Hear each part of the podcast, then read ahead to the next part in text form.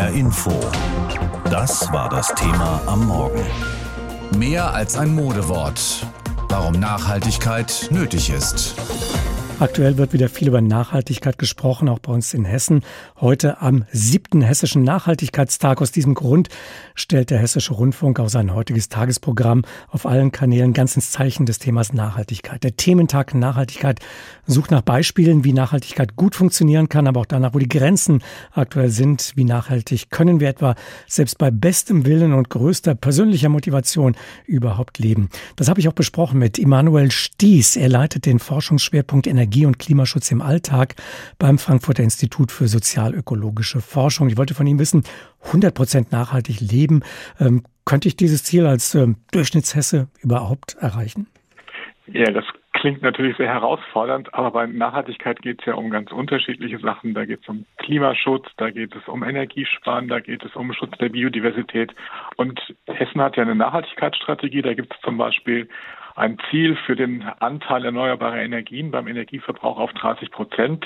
Aktuell sind wir bei 10 Prozent, also da ist noch Luft nach oben, aber da könnten wir durchaus schon was machen. Wie viel Nachhaltigkeit äh, wäre denn im Alltag prozentual für jeden von uns realistisch erreichbar im Moment? Ich denke, beim Wohnen, wenn man zum Beispiel in einem Passivhaus wohnt, ein Haus, was sehr gut gedämmt ist, was wenig Wärme braucht und wenn man dann noch Ökostrom bezieht, da ist man schon ziemlich weit bei der Energie. Ansonsten kann man aber auf jeden Fall auch Strom und vor allen Dingen auch Wärme einsparen. Da sind auf jeden Fall auch immer 15 bis 20 Prozent Einsparungen möglich, wenn man nicht schon sehr sparsam lebt. Oder Ernährung und da vor allen Dingen der Fleischkonsum.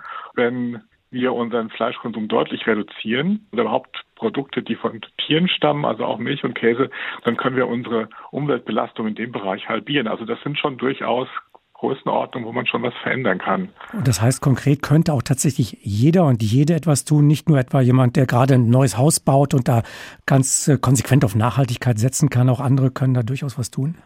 Genau, also bei Ernährung denke ich, da kann man viel tun. Da kann ich ja auch schauen, kaufe ich zum Beispiel regional ein, kaufe ich das ein, was gerade Saison hat, was also nicht weit hierher gebracht werden muss. Also da gibt es viele Möglichkeiten. Und eben auch beim Thema Energie. Greif mal ein Beispiel vielleicht raus. Das ist das Thema Wärme, Warmwasser. Wasser macht bei einem Haushalt ungefähr 15 Prozent des gesamten Energiebedarfs aus fürs Wohnen. Und wenn man sagt, dass wir da vielleicht die Hälfte davon ist Duschen vielleicht, und wir sagen, dass wir seltener duschen oder die Dusche nicht ganz so warm stellen oder mit der Spardusche arbeiten, da können wir schon schnell auch was einsparen, was schon spürbar ist. Deutschland orientiert sich an den Zielen der Vereinten Nationen. Gibt es denn Beispiele dafür, dass es schon gut läuft, dass man das wirklich schon weit gebracht hat auf dem Weg? Ich meine, eine Erfolgsgeschichte, glaube ich, die gerade in Deutschland, die wir nicht vergessen sollten, ist einfach das Thema erneuerbare Energien beim Strom, auch wenn wir gerade momentan mit der Stromversorgung ja auch große Schwierigkeiten haben. Aber da ist eigentlich schon sehr viel gelungen in den letzten 10, 20 Jahren. Anders sieht es eben aus bei der Wärme, anders sieht es aus im Bereich der Mobilität oder auch bei der Flächenversiegelung, wo wir also nach wie vor über unsere Verhältnisse leben und auch die Nachhaltigkeitsziele auch lange nicht erreicht haben. Ich vermute mal, irgendwann kommt jeder und jede von uns mal an einen Punkt, da fragt man sich, lohnt sich das Ganze, lohnt sich der ganze Aufriss eigentlich, wenn ich an der Supermarkttheke stehe und stelle fest, naja, ich lade mir hier ein veganes Schnitzel in den Einkaufswagen, andere ein Berg Bratwürste oder äh, ich fahre ein Elektroauto und äh, setze vielleicht auf Carsharing und der Nachbar kauft sich irgendeinen Benzinfresser, einen riesigen SUV. Lohnt sich das Ganze dann? Kann man solche Motivationslöcher vielleicht auch überwinden? Ich glaube, Durchhänger gibt es auf jeden Fall und nicht alle machen das Gleiche auf die gleiche Art und Weise. Eine Idee ist, was man machen kann, das sind Routinen, also dass man sich einfach feste Regeln gibt und sich ein Stück weit also nicht jedes Mal dann wieder überlegt, was will ich denn jetzt machen. Zum Beispiel bei Wegen unter fünf Kilometern nehme ich, wenn ich ein Auto habe, fahre ich das nicht mit dem Auto, sondern fahre das, nehme das Fahrrad, fahre mit öffentlichen Verkehrsmitteln oder ich sage, ich fahre im Urlaub einfach Verreise zu Zielen, die ich eben auch ohne Fliegen erreichen kann, zum Beispiel mit der Bahn oder mit dem Bus. Und wenn wir uns solche Regeln geben, ich glaube, das hilft schon ein bisschen, auch dran zu bleiben, sich selber auch Ziele zu setzen und dann eben auch zu sehen, dass man vielleicht nicht ganz alleine ist, sondern dass eben auch andere in eine ähnliche Richtung denken und handeln. Da würde ich gerne anknüpfen. Lohnt es sich vielleicht auch, sich mit anderen bei bestimmten Projekten zusammenzutun, damit man so ein Gefühl dafür entwickelt, dass man da wirklich auch äh, als Bürgerschaft denkt und handelt? Ich denke, das ist sehr, sehr wichtig. Aber wenn wir über nachhaltige Lebensstile sprechen, dann denken wir häufig erstmal daran, das eigene Verhalten zu verändern. Das ist sicherlich nicht falsch, aber wir merken es ja selber, wir stoßen da schnell an Grenzen. Also wenn ich zum Beispiel in der Stadt wie Frankfurt Fahrrad fahren will, Dann gibt es Radwege, das ist schön, die hören dann aber dann gerade auf, wenn es zum Beispiel am Bahnhof, wenn es richtig interessant mhm. wird. Und da denke ich, da kann der Einzelne, die Einzelne selber erstmal gar nicht so viel machen, sondern da geht es sehr stark auch darum, zusammen, sich zusammenzuschließen und eben auch zu sagen, solche Dinge auch politisch einzufordern. Es gab ja in Frankfurt und auch in anderen hessischen Städten Ratentscheide, die eben genau das gemacht haben, wo sich Initiativen zusammengeschlossen haben, um einfach jetzt dann auch eine veränderte Verkehrspolitik in den Städten, die zugunsten von Fußgängern und von Fahrradmobilität ist, sich dafür einzusetzen und haben da ja doch einiges auch erreicht. Das Auto verkaufen, nie wieder Auto fahren, nie wieder Fleisch essen. Ja, vielleicht muss man gar nicht so radikal sein, um nachhaltiger zu leben. Das zeigt jedenfalls ein Projekt der Stiftung Polytechnische Gesellschaft in Frankfurt. Da lernen junge Menschen, wie Nachhaltigkeit auch ganz einfach geht und in den Alltag integriert werden kann. Unser Reporter Tobias Weiler-Mattes hat mit zwei der Teilnehmerinnen gesprochen. Christiane Alt greift in ihren Rucksack und holt Dinge raus, mit denen sie die Welt etwas besser machen will. Also wir haben hier eine ehemalige Tomatensoßeflasche, die ich jetzt als äh, Wasserflasche ganz normal nutze. Dann habe ich noch einen Waschlappen mitgebracht für den Fall, dass man mal Hände waschen muss oder wenn man mal Kinder draußen ist und ähm, da auf Feuchttücher verzichten will, kann man den einfach nass machen. Außerdem eine Brotdose, wo man alle möglichen Sachen reinmachen kann. Zum Beispiel auch Müll, der unterwegs anfällt und den Christiane Alt dann zu Hause entsorgt. Die 22 Jahre alte Studentin aus Frankfurt hat beim Projekt Nachhaltigkeitspraktiker gelernt, wie kann ich im Alltag nachhaltig leben. Das ist ihr und Teilnehmerin Arvik Beglarian wichtig. Ich möchte auf jeden Fall nachhaltiger leben, einfach weil unsere Zukunft und die Zukunft der nachfolgenden Generationen davon abhängt. Weil ich eine Zukunft haben möchte auf dieser Erde. Das Programm Nachhaltigkeitspraktika bringt junge Menschen zusammen. Die Gruppe unterstützt sich in drei bis vier Projektmonaten gegenseitig, trifft sich zu Workshops und Vorträgen von Nachhaltigkeitsexpertinnen und Experten. Gemeinsam geht es einfach besser, sagt Johanna Roos von der Stiftung Polytechnische Gesellschaft in Frankfurt. Wir wissen, dass es schwierig ist, in dieser großen Menge an Informationen, die man in diesem Bereich sich aneignen kann, ähm, einen Durchblick zu kriegen als einzelne Person. Und wenn ich das innerhalb von einer Gruppe tue, dann fällt mir das viel leichter, weil alle anderen haben auch Informationen und man kann die teilen. Und ähm, dann hilft es natürlich auch, wenn man Expertinnen und Expertinnen trifft, die man fragen kann.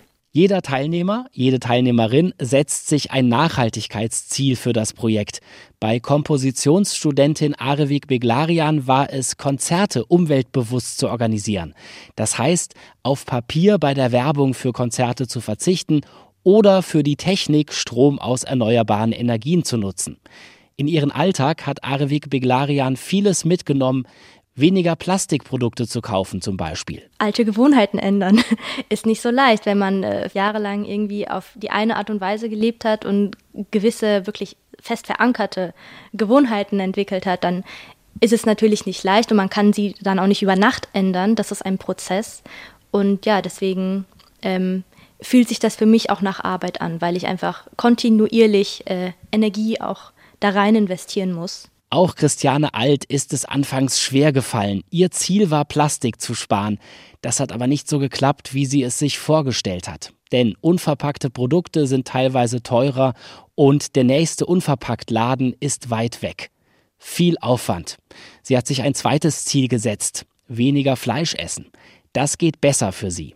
Christiane Alt sagt, ich muss nicht perfekt sein. Ja, weil ich gelernt habe, dass jeder einen kleinen Schritt machen kann.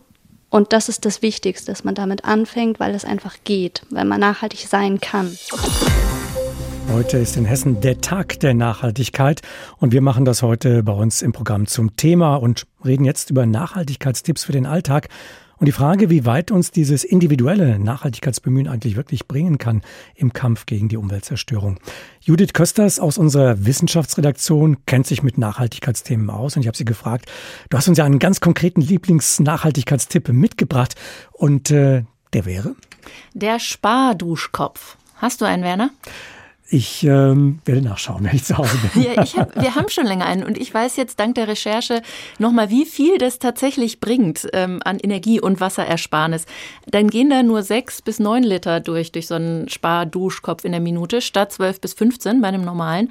Das heißt, im besten Fall habe ich die Hälfte gespart, äh, kann pro Person im Jahr locker 180 Kilogramm CO2-Emissionen sparen. Das ist echt schon eine Hausnummer. Und ähm, natürlich auch Geld, also über 100 Euro an der Gas- und Wasserrechnung kann ich ich damit einsparen. Okay, das klingt gut, ist notiert. Bleiben wir mal dabei, was ich als Einzelner, als Einzelne tun kann. Was sind denn sonst so die Top 3 Hebel für mehr Nachhaltigkeit, vor allem für mehr Klimaschutz? Also Wohnen, Essen, Reisen sind die drei größten Hebel. Wohnen natürlich äh, Hausdämmen, das macht enorm viel aus. Beim Essen tatsächlich kein Fleisch essen oder selten, macht sehr viel aus. Tierhaltung haut echt total rein beim Klima, aber auch beim Düngemitteleinsatz, beim Flächenverbrauch. Also wenn ich in der Kantine standardmäßig erstmal gucke, was ist denn die vegetarische Option und kann ich die nicht nehmen? Oder wenn ich selber koche, vielleicht mir mal so ein paar Rezepte mit Linsen, Kichererbsen, Bohnen erober, die halt super Eiweißlieferanten und Fleischersatz sind ne, und sehr gesund dann tue ich tatsächlich sehr viel fürs Klima. Und ja, Reisen, dass man nicht fliegen soll fürs Klima, haben wir alle schon mal gehört. Und Bahn statt Autofahren. Da kann man auch echt viel reisen. Das klingt alles grundsätzlich erstmal sehr sinnvoll. Es drängt sich ja trotzdem die Frage auf, wie weit bringt uns das denn insgesamt gesellschaftlich weiter, dieses persönliche Bemühen um Nachhaltigkeit? Sehr gute Frage. Und die Antwort lautet, wenn ich mich echt reinhänge, 50 Prozent. Ernsthaft? Das würde ich jetzt gerne mal belegt haben. Ja, wir rechnen das jetzt mal wirklich aus überschlagsmäßig. Am Nachhaltigkeitstag muss dafür die Zeit mal sein. So, als Durchschnittsdeutsche emitiere ich circa 10 Tonnen Klimagase im Jahr. 10 Tonnen. Und um die Klimaerhitzung global zu stoppen, müssten wir jetzt schnellstens runter auf eine Tonne und bis 2050 auf null. Und wie kommt man jetzt von 10 auf null oder eine Tonne CO2? Also wie gerade gesagt, Wohnen ist ein großer Bereich, Heizen, Strom und so weiter. Wenn ich das Haus dämme, wenn ich es mir leisten kann, natürlich eine mit Ökostrom betriebene Wärmepumpe am besten einbaue, Solarzellen auf dem Dach, dann kann ich, wenn ich das alles mache, so zwei Tonnen, vielleicht 2,5 einsparen. Das wäre schon ein Viertel. Das wäre echt schon viel. Dann kann ich äh, mein Auto abschaffen, wenn ich viel gefahren bin, bringt das roundabout eine Tonne, wenn ich dann klimafreundlicher unterwegs bin. Nicht fliegen bringt je nach Flugstrecke und Häufigkeit viel, rund eine Tonne nochmal, wenn ich rechne, dass man sonst vielleicht einmal im Jahr drei, vier Stunden in den Süden geflogen ist und dann das sein lässt, hat man noch eine Tonne. Und Ernährung, wenn ich jetzt im Extremfall von der super Fleischesserin zur Veganerin werde, macht es auch eine Tonne aus im Jahr. Wer jetzt mitgerechnet hat, macht rund fünf Tonnen, die ich von den zehn da einspare. Da muss ich aber echt schon super konsequent sein. Und dann habe ich halt tatsächlich 50 Prozent. Ja, und selbst wenn man super konsequent ist, das wirklich durchhält, das alles umsetzt, bleiben ja noch fünf Tonnen übrig. Auf denen bleibt man sitzen, obwohl das ja wohl eigentlich auch noch zu viel ist, oder? Ja, genau. Das sind die, die einfach ins System eingebaut sind. Also die, die dadurch kommen, dass die Industrie halt so produziert, wie sie produziert, dass dabei nach wie vor jede Menge fossile Energie im Einsatz ist, dass auch Busse und Züge natürlich, mit denen ich fahre, ähm, gebaut werden müssen, angetrieben werden müssen, dass das alles noch nicht nachhaltig ist, dass ich über Straßen laufe und fahre, öffentliche Gebäude nutze, meine Kinder in Schulen gehen, ich mal ins Krankenhaus komme, dass ich einfach mein Leben lebe. Du bist als Redakteurin und Autorin viel mit Klima- und Umweltthemen befasst. Welchen Schluss ziehst du denn nun aus dieser Tatsache, dass da diese rund fünf Tonnen CO2-Ausstoß pro Person pro Jahr im Moment einfach nicht wegzukriegen sind, offenbar? die sind von mir nicht wegzukriegen. Aber sie sind ja wegzukriegen. Es gibt ja Vorschläge, wie man die Industrie, wie man den Verkehrssektor in der EU so ändern kann, dass die Rahmenbedingungen das hergeben, dass es nachhaltig wird in den nächsten Jahren, dass dieser Umstieg gelingt. Und da müssen wir natürlich als Bürger, Bürgerinnen die Politiker festnageln, dass sie das auch umsetzen und uns nicht erzählen lassen, dass wir das mit der Nachhaltigkeit als Verbraucherinnen und Verbraucher bitte alles mal selbst machen sollen, so im Alltag. Das ist gut, es ist super, wenn man das macht, aber das kann nicht alles sein. Alle wollen Nachhaltigkeit. Das Wort begegnet uns heute in vielen Lebensbereichen, ob im Supermarkt, in der Firma oder im Verkehrswesen. Und auch wir beschäftigen uns heute an unserem HR-Thementag Nachhaltigkeit mit diesem Wort, diesem Konzept, ohne dass es anscheinend nicht mehr geht. Alle reden davon, aber was genau ist Nachhaltigkeit eigentlich? Meinen wir immer das Gleiche, wenn wir dieses Wort benutzen und auf was beziehen wir uns damit in Wirklichkeit? Thorsten Schweinhardt hat sich auf die Suche gemacht nach dem Ursprung des Prinzips Nachhaltigkeit. Das Wort Nachhaltigkeit ist nicht neu. Im Altdeutschen war der Nachhalt ein Notvorrat für schlechte Zeiten. Unser modernes Verständnis von Nachhaltigkeit entwickelte sich ab dem frühen 18. Jahrhundert und stammt ursprünglich aus der Forstwirtschaft, weiß Michelle Sundermann von Hessenforst in Kassel. Also wir schreiben uns auf die Fahnen, dass wir es erfunden haben, wir Forstleute. Und zwar war das ein Herr von Karlowitz, der hat von 1645 bis 1714 gelebt. Der war eigentlich Oberberghauptmann. Zum Bergbau benötigte man extrem viel Holz. Dumm nur, dass das Holz in den sächsischen Wäldern immer knapper wurde, weil man die Baumbestände planlos ausbeutete. Von Karlowitz begann nun, die Wälder anders zu bewirtschaften, nämlich nachhaltig. Das heißt eben, dass man nur so viel aus dem Wald entnimmt, wie der Wald auch wieder nachwachsen kann. Und das hat Hans-Karl von Karlowitz als erster beschrieben. Außerhalb des Forstwesens fristete der Nachhaltigkeitsbegriff für lange Zeit ein Nischendasein. Das änderte sich erst Mitte der 80er Jahre durch den Bericht der Brundtland-Kommission. Die Kommission der Vereinten Nationen für Umwelt und Entwicklung hatte den Auftrag, ein langfristiges und umweltschonendes Entwicklungskonzept zu entwerfen. Ihr 1987 veröffentlichter Abschlussbericht mit dem Titel Unsere gemeinsame Zukunft bescherte der Nachhaltigkeit eine Renaissance, erklärt Michelle Sundermann. Es sollte nachhaltige Entwicklung quasi definiert werden. Es sollte eine Wirtschaftsweise propagiert werden, die neben dem ökonomischen Profit auch die soziale und ökologische Verträglichkeit mit einschließt. Im Brundtland-Bericht wird nachhaltige Entwicklung definiert als unsere Bedürfnisse befriedigen, ohne zu riskieren, dass künftige Generationen ihre eigenen Bedürfnisse nicht mehr befriedigen können. Auf der UN-Konferenz für Umwelt und Entwicklung 1992 in Rio erklärten die Vereinten Nationen die nachhaltige Entwicklung zum internationalen Leitbild. Der Nachhaltigkeitsgedanke war aus dem Wald in die Weltöffentlichkeit gelangt. Mit der Agenda 2030 veröffentlichte die UN im Jahr 2015 17 Ziele für die nachhaltige Entwicklung, darunter Punkte wie saubere Energie, nachhaltigen Konsum sowie nachhaltigen Städtebau. Allerdings wird der Begriff Nachhaltigkeit inzwischen sehr inflationär verwendet. Dadurch entwickle sich Nachhaltigkeit zusehends zum Plastikwort, sagt Linguistin Christine Ries von der Uni Kassel. Ein Wort, das eigentlich irgendwie nicht mehr wirklich mit Bedeutung gefüllt ist, sondern bedeutungsleer fast schon geworden ist. Was genau ist denn nun Nachhaltigkeit? Christine Ries meint, dass es nicht die eine Definition gibt, sondern eben, dass man gucken muss, unter welchen Gesichtspunkten ist das. Ist das jetzt soziokulturell wichtig, politisch wichtig, ethisch wichtig? Und dass man dann eben zu einer zu dem Kontext passenden Definition kommt. Wer hat sich nicht schon selbst dabei ertappt, wie er einen angebissenen Apfel, eine gequetschte Tomate oder ein eigentlich noch essbares Joghurt weggeworfen hat? Elf Millionen Tonnen Lebensmittel landen im Abfall jedes Jahr hier in Deutschland. Alles andere als nachhaltig. Ein Start-up aus Frankfurt will dagegen etwas tun. Ursula Mayer stellt das Geschäftsmodell vor.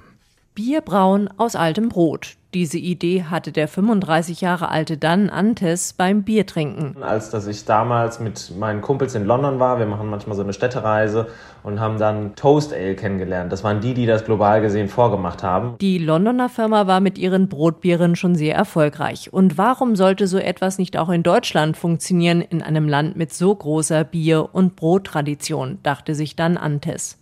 Damals hatte er sich bereits jahrelang gegen Lebensmittelverschwendung engagiert, aber vom Bierbrauen hatte er als studierter Wirtschaftsgeograf keine Ahnung. Jetzt mit Lebensmitteltechnologie oder was das Handwerk betrifft, war ich komplett blank und habe mich da mehr oder weniger jetzt eigentlich reingefuchst. Vor drei Jahren gründete dann Antes mit einem Kumpel in Frankfurt ein Startup und so entstand Knerzje, ein Bio-Brotbier. Den Namen erklärt der Gründer in einem Werbevideo so. Knerzje kommt aus Südwestdeutschland und ist dort Mundart für das Brotendstück. Und genau ums Brot geht's ja, ums Brot retten, nämlich das überflüssige Brot der Biobäckerei Kaiser. Das landet eben nicht mehr in der Tonne oder im Schweinetrog, sondern bei der Vulkanbrauerei in der Eifel. Die hat das Frankfurter Startup mit dem Bierbrauen beauftragt. Der Geschäftsführer der Brauerei Malte Tag erklärt. Umso mehr Brot wir eben hier in den Brauprozess mit reingeben, umso Weniger Braugerste müssen wir in den Prozess zuführen. Und da Braugerste der wesentliche Bestandteil beim Bierbrauen ist, ist das natürlich ein spannender Aspekt. Bis zu 25 Prozent kann die Brauerei sparen, ohne dass die Macher das Reinheitsgebot verletzt sehen. Am Ende würden sie den Unterschied in der Blindverkostung nicht rausschmecken. Seit zwei Jahren ist das Bio-Brotbier auf dem Markt, steht bei Supermarktketten wie Alnatura und Teegut in den Regalen. Allerdings bemerkt der Gründer Dan Antes, dass in der aktuellen Krise selbst Bio-Verfechter zu sparen anfangen. Deswegen hoffe ich, dass jetzt eigentlich gerade in so Zeiten dann Krisen immer, man sagt so, lapidar, aber ist so eine Chance sind, als dass wir dann wirklich ein Stück weit umdenken. Weil jetzt merken wir, Sachen werden teurer, aber wir waren halt die ganze Zeit auch mega verwöhnt. Und so bleibt der 35-Jährige optimistisch. Mit ein bisschen Glück könnte das Startup dieses Jahr erstmal schwarze Zahlen schreiben. HR Info. Das Thema. Wer es hört, hat mehr zu sagen.